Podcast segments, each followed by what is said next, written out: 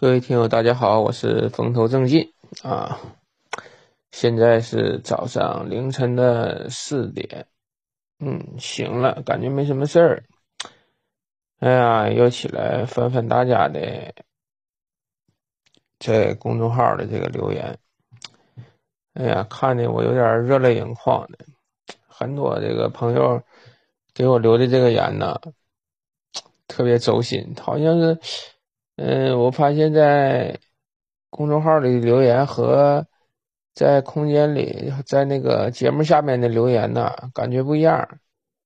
这个公众号的留言感觉更加的私密化吧，好像是，嗯，更加的贴心，能够走进内心，他更关心你的人，而不是你的节目。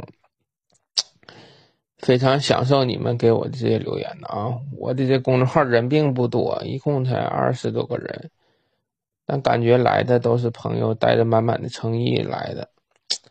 嗯，我希望说，我有时间，嗯，有时间的情况下，我都给你们回复，因为现在就这么几条留言，我也是看了又看，一天我会翻看几遍，感觉每句话吧都是对我的一种鼓励和认可吧，因为我这个人，咱说白了。真的是没什么过人之处，就是这么一个普普通通的老百姓啊，也不是普通的，还赶不上普通人。现在的身体还不行。这两天呢，蜻蜓啊又不知道犯什么劲了。他从我六月三号到六月六号之间，他是不可以留言回复的。我特意问了后台这个怎么回事啊？后台说那个。升级呀，还是干什么？我就不知道了。所以说我所有的这个你们的留言，我现在都看不到，你们也给我留不了言。从这点来说啊，蜻蜓这个 FM 啊，做的真是不行，真是不行。嗯，他那个主播那客户端呢，录节目那个是无法上传那个本地文件的，他必须得在他那个 APP 下去录制。而且他那个东西吧，很不稳定。我已经有三四期节目了，已经说的都已经说完了，然后上传的时候就发现这个文件又不行，转码不成功。我都不知道为什么，就这么一个大的一个平台，就把这 APP 就做成这样，太垃圾了。你说会员费他也不少收，我看他也没什么。太高的运营成本，它的编辑成本已经很低了，但是我就不知道为什么，它就是 A P P 这块做的这么这么那什么，这么不好，还赶不上俺们公司的内部软件呢。嗯，不知道这钱呢都花哪去了，都分红了还是怎么样？然后你不能评论这个事儿，他事先他也不通知。哎呀，搞得我就像失跟你们失去联系了似的，我就觉得。也看不到你们的留言呢，我这录节目都没什么，没什么，嗯，热情了，就是，还是说这么些年，这么长时间了，从去年的，嗯，十二月份吧，去年的十二月份开始参加这个《浮生杂记》这个节目，到现在的六月份，我又做了半年的时间，期间有一段时间呢，嗯，也就是。半个月左右吧，来录一下，跟大家见见面儿，聊一些什么乱七八糟的事儿。呃，这个整个的过程中啊，做了很多种尝试啊，讲讲自己的事儿了，呃，讲讲东北往事了，讲讲抚顺市了，后来又讲一讲那个三皇五帝了，什么这一块乱八七糟的，反正是。逮着啥就想说点啥，可能说就对自己的一个锻炼吧，也没想那么多呀，就寻思，你就平时我在生活中其实挺有意思的一个人啊，我说话挺幽默，我我尽量是把一句话说的都有意思点咱家，嗯，我就是正常在家生活的时候也是欢声笑语一片吧，因为我媳妇儿。我儿子什么的，性格都比较好。一天，我觉得像我这种那个比较的贫困的这种家庭吧，需要一些笑声来弥补一些东西。嗯，本身咱说白了，经济条件就不好，一天还过得苦哈哈的，我就觉得这辈子就没啥意思了。但我这个人这样哈，我从来我不感觉自己比别人缺什么，反而是觉得我拥有的好像是比别人还要多一些。哎呀，这跑题了啊！今天没什么正事儿，真是没什么正事儿，就是起早起大发了，就跟你们上来聊一聊。我觉得我这人还还真的就挺幸福。我我有的时候，我睡觉前呢，或者怎么样的时候，我就想一想，我也是挺能逗自己开心的这么一个人。虽说这个，嗯，在事业上也没怎么成功啊。但是我感觉说，我也不知道我是为什么是，嗯，上天虽说你现在给我这么一个身体吧，但是我感觉我得到的东西好像还还真就是很多很多了。因为说你看现在咱从头算啊，从我父母这块，包括我老丈母娘，身体都特别好。我老丈母娘身体能差一点，但是她会保养啊。他没事他老调整自己的身体，而且从现在来看，身体都不错。我父母，我爸我妈那就别说了。我我我爸身体能不好一些，但是我爸身体不好，他也比正常的老头要强。因为我妈这个参照物，这个参照系太强大了。我妈那是体育棒子，他跟我妈比不了，但比一般老头都强，比一般老头而且性格上来讲，也是。相当不，昨天跟我妈聊天儿，跟我妈聊天儿，我就跟我妈说：“我说妈呀，你说那个一个人他得什么样的算一一个好人呢？”我妈就说呀：“人呐，得诚实，然后得善良，嗯，这样才是一个好人。”我说：“那你说不做坏事算不算好人呢？”我妈说：“那不做坏事那是本分，那算什么好人呢？那是一个做人的本分，那不算好人。”哎，我就觉得我妈这就这些话哈说的掷地有声的，而且很朴实。人得善良啊！我爸我妈就是一个特别善良的人，特别善良的人。嗯，我身体不好，我我我父母都是说，嗯，竭尽全力的。照顾我吧，你从吃穿住用啊这块呀，包括我妈呀，我妈都已经七十了，她是隔一天到我这来一次，然后嗯陪我住，完了给我按摩。因为我那个媳妇儿和我孩子现在是嗯上高中，他们在外边那个媳妇儿在外边陪读，嗯想住离孩子住的近点儿，完了上学呢可以让他多睡一会儿。然后就找了学校门口的一个房子，在外面租住。所以说媳妇儿晚上跟我是分开的，我妈就过来陪我住，然后还得给我按摩，还得给我做饭。哎呀，每天都是照顾的都非常的细致。你说我对于一个七十多岁老太太来讲，你说照顾一个正当年的一个 这么个儿子，你说？也真是挺难为他，但是我有的时候我看我妈在我身边忙前忙后的，我就感觉挺幸福、挺踏实。我也不阻止她伺候我，我也是挺享受这个过程。我也想想通过这种方式跟她更亲近一些。我妈每次都是做完饭了以后，她想着把水果给我洗了，然后把水给我倒上，然后嘱咐我。哎呀，不行，你喝水太少了，你得把这些水都喝了。其实我喝水呀，我容易起夜，但是我妈只要给我倒，我就喝了。我不想说让她，嗯，看着我说不听话这个劲儿。哎呀，这是我的父母，然后我媳妇儿，我很少在节目中说我的这这个老婆啊。我老婆是一个特别好、特别好、特别好的人，我觉得说。嗯，一个男人来讲，一个男人来讲，如果说有一个好媳妇儿，嗯，基本上这辈子就成功一多半了啊，成功一多半了。我媳妇儿跟我一样，没有什么学历啊，但是不代表她没有什么见识。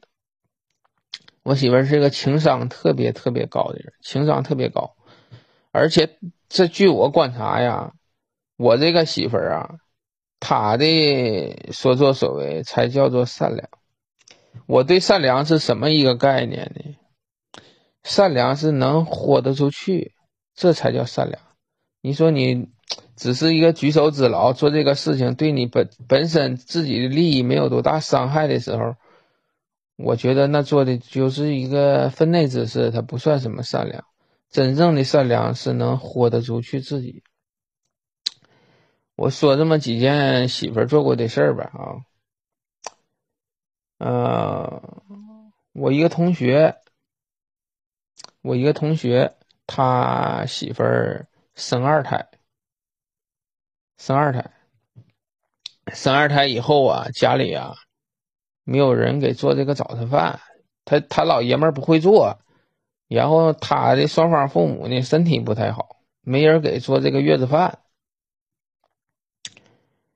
结果我媳妇儿说，就跟那个我同学说呀。这么的吧，你以后天天早晨起来开车过来，我给你做这个月子饭，完了你开车拿走。其实要开车的话，他家到咱家也就十分钟吧，能到。嗯，结果我媳妇儿啊，天天变着样的做这个月子饭，自己买菜自己做，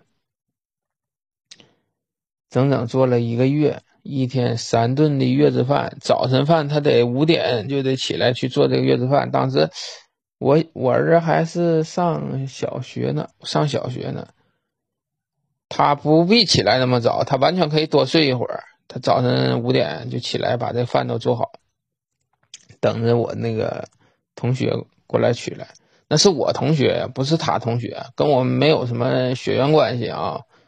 他就承担起了这个事儿，而且换着样的做呀，做了一个月，做了一个月的月子饭，给另一个这个朋友媳妇儿，啊，做了一个月月子饭，这是让他天天能换着样吃，而且说你坐月子那饭，他跟正常人的饭他不一样，又是这这盐呢，又是什么，反正挺多讲究。他给人家做了一个月。我认为这个事儿啊，很少有人能做到，很少有人能做到。这不是说很简单的一件事儿啊。嗯，第二个事儿是我在深圳打工的时候，在深圳打工，我我和他是在深圳认识的啊，在南方认识的，打工的时候认识的，因为都是东北老乡嘛，走的就近一些。后期，嗯。他很多做了很多事儿吧，挺吸引我的。我我我媳妇儿不是说特别漂亮的那种那种女孩子，但是说她做那个事儿，确实让人过目不忘。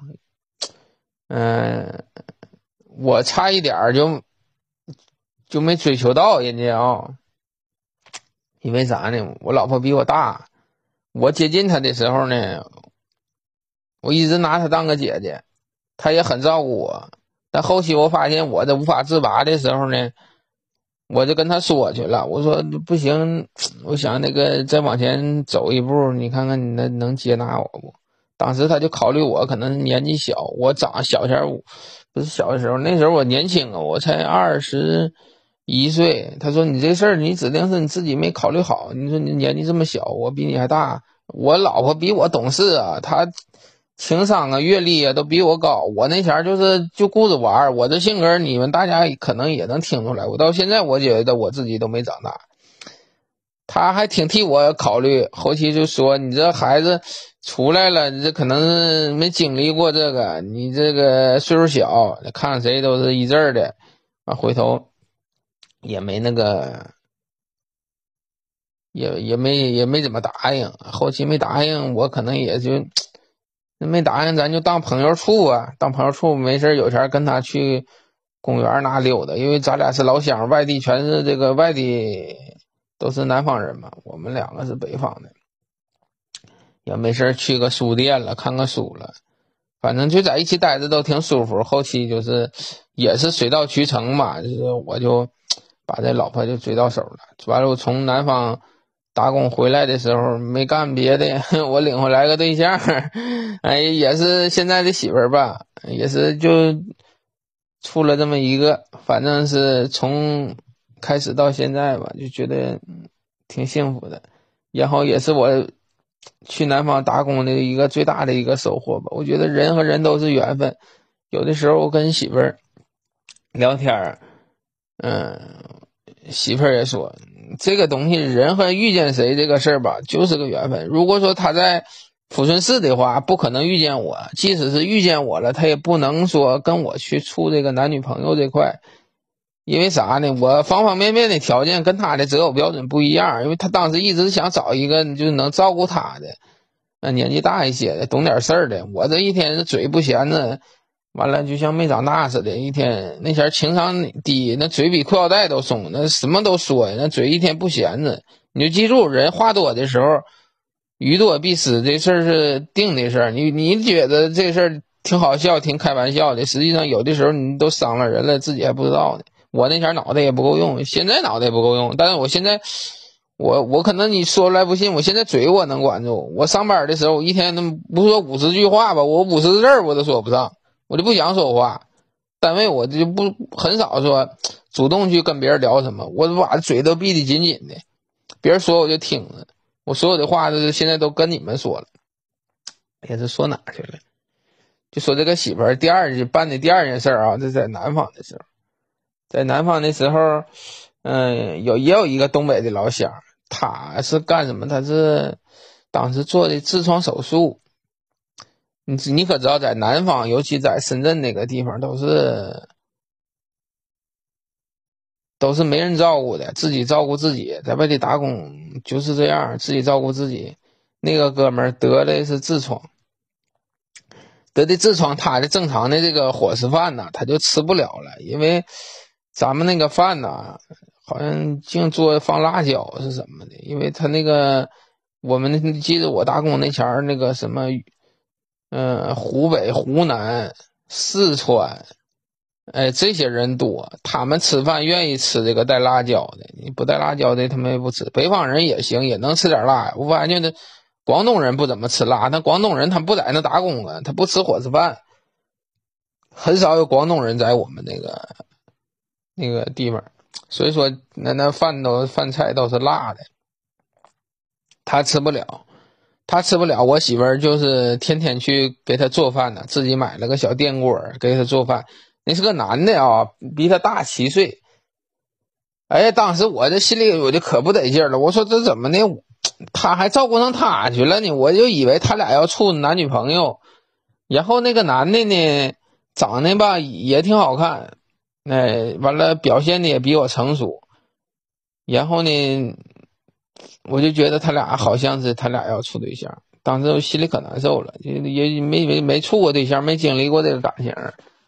觉得有点受不了，瞅他，反正就是看他俩那那种状态，我就是感觉自己失去了整个世界似的，吃醋呗。现在要想这事儿就是吃醋呗。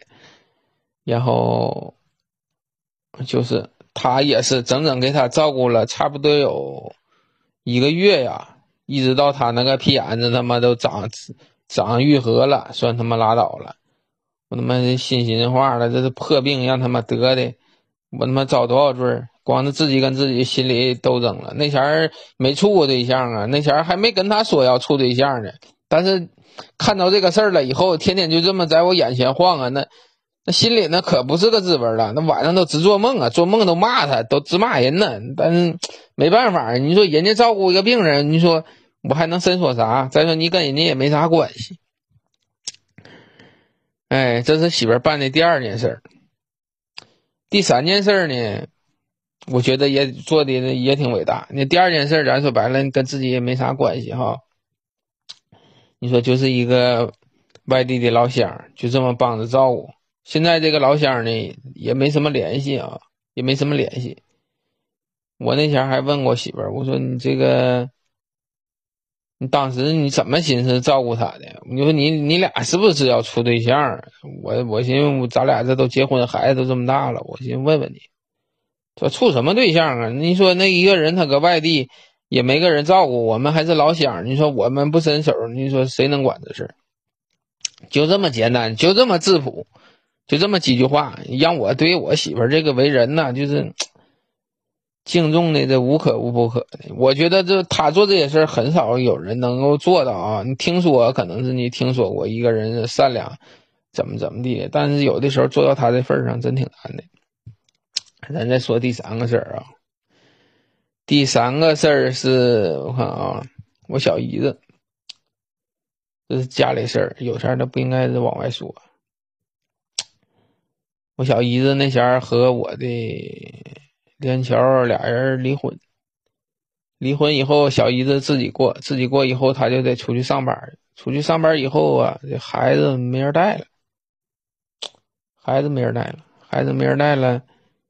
你这咋整啊？你这这孩子自己扔家也不行啊，孩子还得学习，还得那什么。完了那前儿他那他那孩子吧，就不不怎么愿意学习，学习得有人看着。孩子的东西，你妈学习就得有人看着，你没人看着他不学习呀。尤其现在都有电话，你家里再没有人回头你不光玩电话了吗？然后那前是好像是小升初。小升初五六年级的时候吧，五六年级也挺关键的。小升初也挺关键，你上不了，你初中以后，你说小学上初中，小学这个底子打不好，到时候你你不愿意学习，你到初中那就习惯养成了就完了。结果啊，我儿子，我我媳妇儿啊，就商量商量，就把这孩子接到咱家来了，啊，接咱家来了。我本身我没有说的，因为本身家里的事儿我不怎么管啊，我这人也不怎么管，媳妇儿也是用不着我管。嗯，他就把孩子接家来，接家来了，好像是在我家也是生活了差不多有有一年吧。我儿子吃啥，孩子就吃啥；我儿子穿啥，就给孩子都也也正常的买。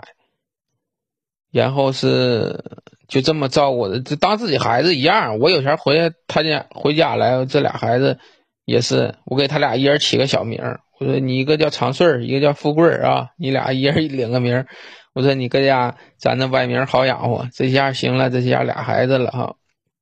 那是个女孩啊，然后就在咱家吃，在咱家住，让我媳妇又照顾了差不多有一年。后来小姨子生活逐渐趋于稳定了。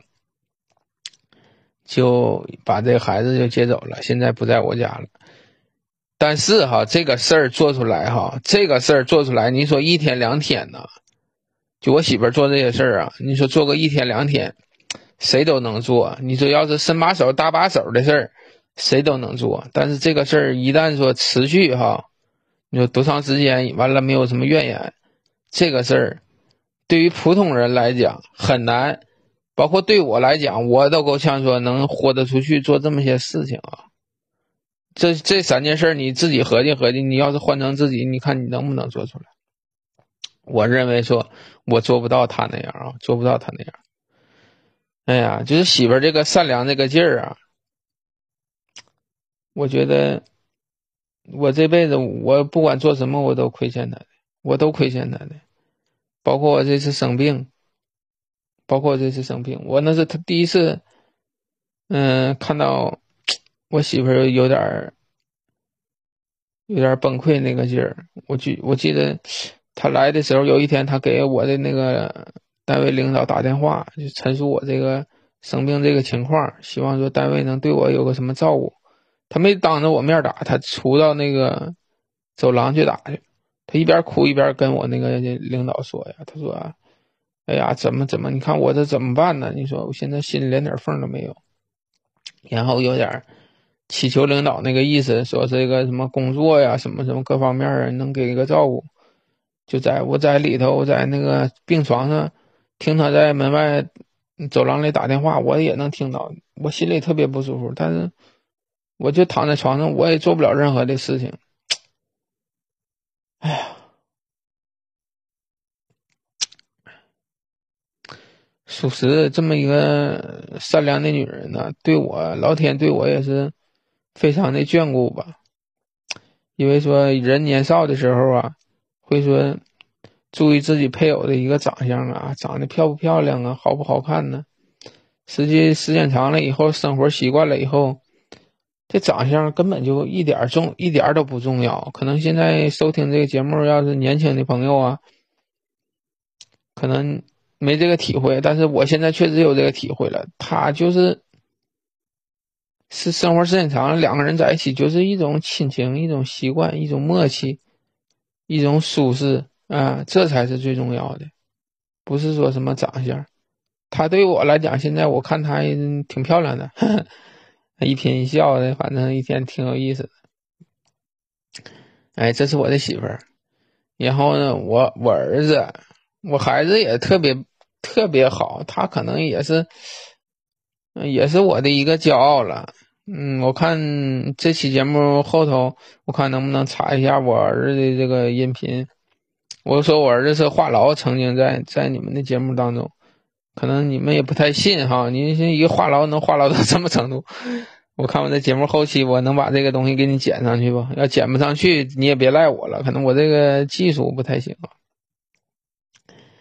我这学习也特别努力，他很聪明，然后也很懂事。我儿子很懂事，任何一个就是教过他的老师哈，没有没有没有讨厌他的。我觉得他情商比我高很多。然后人也很聪明，他特别幽默。她是个女孩子啊，她是个女孩子，但是她特别幽默，语言的逻辑啊，说话这一块她比我要强啊，她一定会比我强。你你可能要不信的话，我我看我那段录音好像是没删在手机里的，你去听听她那个语言逻辑，你看比我强不强？确实比我要强。然后这是老婆孩子。孩子，你说也也挺省心的。现在学习不用我怎么管，虽说不是说名列前茅吧，但是我认为他这学习劲头，他的未来的人生会有一个很好的这个去处哈。另外呀，说到这孩子学习，我想起一个听友啊，我在这里特别感谢这个哥们儿啊，这哥们儿是我们原来四五群的一个听友，叫 Dragon，嗯，我不知道这个读的对不对啊。他后来他私信加到我，他私信加到我，然后跟我聊了很多。嗯，他也是一个曾经就是家境挺困难的这么一个朋友。然后他说那个啊，你这个我就说我这个家里生活这块呗。他说那个那什么，你让好孩子好好学习吧。啊，完了回头要是孩子考大学的时候需要什么，我这边可以说给你一定的资助。就他说这个话的时候，特别的真诚啊，没有任何的什么什么沽名钓誉这个意思。这这个沽名钓誉搁我这也是犯不上，因为我们两个是私聊啊。但是他说这个话呀，我心里特别感动，我心里特别感动啊。但是我跟这个哥们儿，我在在节目里，现在我不知道他听不听这节目啊。我跟他说，我说这个哥们儿啊，我从现在我从心里，我感激你，我特别的，我你说完这话以后，我就觉得这个世界就就。就美好了呢，然后吧，我这个事儿我还真就跟媳妇儿说了，我就跟媳妇儿说，我说媳妇儿，我是有一个听友，挺好，他说这些话，我媳妇儿说，哎呀，那可不行啊，那个你得感谢人家，这个事儿真是用不着。我这么说吧，这个 Dragon 这个朋友啊，我我那个我父母啊，身体都挺好，然后他们那个养老退休这块呢，得有有工资。我虽说我现在生活上挺拮据，但是说。我没有铺张浪费，我现在我也没有房贷车贷啊，我现在正常维持自己生活，供孩子上学这块一点没有问题。所以说你这边呢，我我在这里，我谢谢你，我特别特别在这里郑重其事的谢谢你，我谢谢你能说这句话。我认为说这句话都是需要勇气的，不是这这不是说这个你随便张嘴就说，但是说你这份儿这你这份心，我特别特别的打动我。我在这里，我要特别特别的感谢你啊！然后我再再说说这些听友的事儿。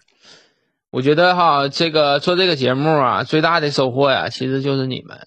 我现在也开了这个公众号，有很多这个朋友加入进来。其实现在公众号我也看了，就是有二十几个人吧，二十几个人，人不多。但是我感觉来的这些人的素质啊都特别高。有的时候我点点开每个头像，我要看看你们的那个注册地，然后看看你们就是每一个头像下面不得有一个叫什么？有一个标签，他会写一句个性签名吗？我每一个我都看一看，我我我根据这些只言片语啊啊来幻想你们的每一个人的这个性格。我我发现你们给我留这些言呢，都特别的走心，在这个公众号这里啊，然后嗯，我都会看一看，就觉得现在我就觉得我做这个节目啊，就很少把你们当成一个什么外人。我觉得都是我们的家里人，都是朋友。我们我聊天也是越来越放松。从一开始啊，我录第一期节目的时候，录我录了四五遍，我才录把那些话都说完，因为我感觉我挺紧张的。你说面对整个一个陌生的一个群体，然后去说这些话，哪深了浅了，你们什么样的这个口味我也不知道。它不像现在，现在基本上就是信手拈来。说的都挺放松，因为什么？因为你们是朋友啊，你你也知道我是什么人啊，然后也接受我这个性格，接后接受了我这种语言方式，可能我就没事上来说一说，那就是这样。然后是是什么呢？我特别感谢你们，特别特别的感谢你们，因为我曾经得完这病以后，我长时间的这个抑郁，包括这个。朋友之间呢，我也是说尽量能够减少往来。为什么？我怕给人添麻烦。你说，嗯，他们出去找我吃饭哈，不让我买单，谁找我出去都是，从来就是不让我去这个交这个饭钱。这是第一点。第二点，你吃的时候你还得照顾我。你说你不能吃啥呀？你这少点点肉啊，少点点辣的，不吃咸的，不吃油腻呀。你说整的我一去吧，整个这个酒局就挺尴尬了。你说你说让不让人家吃饭呢？我还不喝酒，所以有的时候呢，我就他们找我出去，我有的时候我就能不去我就不去了。所以说整个人从状态上来讲就是比较抑郁，也很少就跟别人说什么说什么话。但现在做了这个节目以后啊，我发现你们。跟你们有这么一个沟通啊，我特别高兴啊，我特别高兴，特别欣慰。我我这种高兴和这种幸福感，都不是说我口述出来的，我自己通过语言能表达出来的，而是确确实实的落在心坎里了，确确实实的落在心坎里了，没有这么一点这么虚假。我说，如果说一个人能够真真正正的感觉到幸福哈。太他妈难得了，太难得了，也特别感谢你们给我这种感觉啊，特别特别特别特别感谢。哎呀，收获了这么多，我觉得二零二零年是一个不太安分的这么一个年头。你说国内闹疫情，完了国外闹，现在美国那边又是一团一团乱麻，然后未来的经济走势啊，也令也挺令人堪忧的。你说整个从各行各业来讲。都不是很精心，但是说在这二零二零年，我收获了你们这么多的这个关注啊，收获了你们这么多的这个爱心呢，我真是真是真是感觉到自己确确实实没有这被这个时代所抛弃，我也确确实实的感觉我自己就生活在这个幸福当中，有我的家人，还有我的那么多的朋友，还有你们，我真的觉得。我是一个幸福的人，所以说我现在身体不是说很好，但我还是能感觉到我就是一个幸福的人，很难得很难得的一种幸福，很难得。哎，你说这个败家蜻蜓，这个败家蜻蜓哈，他他妈的了，哎，还不让留言，我就觉得跟你们失去联系这种感觉啊，我心里都没有底，我就像是，就像是啥呢？就像是把那个。对象的联系方式弄丢了，跟他们联系不上了似的，很焦虑啊！这两天我很焦虑，我好几天我都来回刷那个评论区，我看，哎，这评论怎么还看不到？另外啊，就是这两天这两期节目啊，我觉得做的是不是有点尺度过大了？这个。嗯，大家都能不能接受这块啊？我也不太知道。要不行，这节目你说做的他妈太下作了，咱再做点别的高尚点的。但我这人一天反正没什么正经事儿，一天说话就这样。嗯，但是我这人要是正经起来，我这人挺正经啊，不像是说节目里做人说话可以诙谐幽默点，但是说正儿八经要是落落事儿的时候不开玩笑啊。我这人就这样，我这人是开玩笑时候不认真，我认真的时候不开玩笑，这就我做人做事就这样。你说工作的时候就不是开玩笑的时候，那就得认真起来，对吧？但是你说平时你老你绷太紧，那也不行，对吧？生活嘛，轻松一点，别那啥。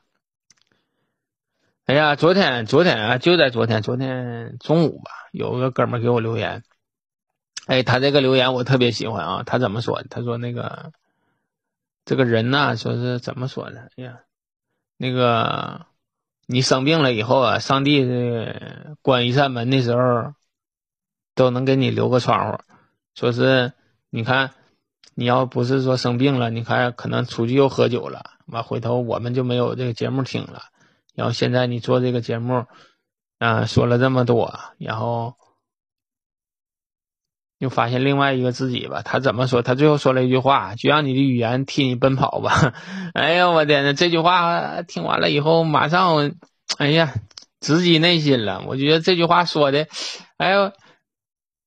特别特别那什么，因为当时我那条公众号的留言，我说的是说我怀念我奔跑时候的感觉，奔跑时候两耳生风的那种感觉。但他最后他给我了这句评价以后，我觉得我的人生那豁然开朗了。我觉得这哥们儿就是一个哲人呐，他这个做这个心理开导这块挺厉害啊。嗯，一下就让我感觉，嗯，世界没有那么昏暗了。就是可以让语言替我奔跑，但是我还是特别想那个物理性的那么奔跑一下啊，思想上那个奔跑，嗯，还是觉得少点什么，因为自己奔跑过，所以说现在不能奔跑了，别说奔跑了，现在让我走快点我都走不了，嗯，挺难受的一个事儿啊，这是挺难受的一个事儿，有的时候。嗯，挺开心，挺开心。什么时候？但是有的时候，一个瞬间，自己也也崩溃。现在我最怕的是过马路啊！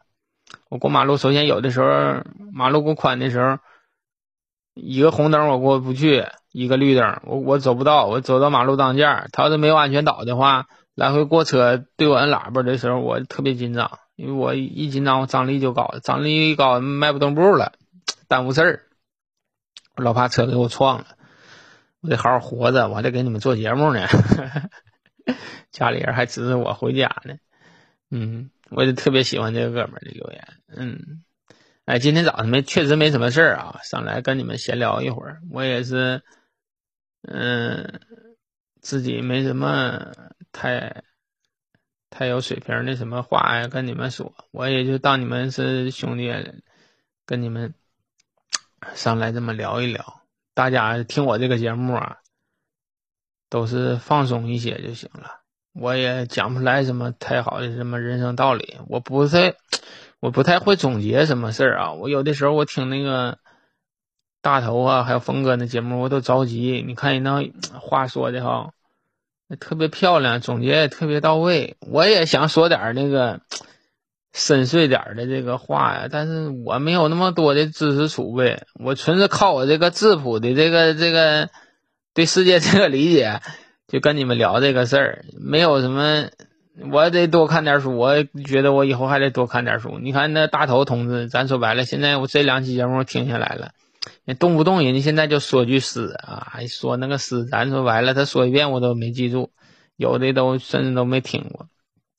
就觉得跟那人家的文化差距啊太大了，也别说什么人家成功不成功的，人确实是说，人到那个位置，人家所有的储备都到那个位置了以后，剩下的事儿水到渠成，我认为是这样啊。但咱这样的还是说储备不行。我现在唯一说占点什么优势呢，就是我从小到大我就挺爱说，从上学前开始接话把。到后来上班的时候，跟别人处朋友、开玩笑什么的，一直嘴就没闲着。嗯，再就是说我这人打工比较早，遇见人比较多。我十六岁开始打工，十六岁，你想想你们十六岁都干什么呢？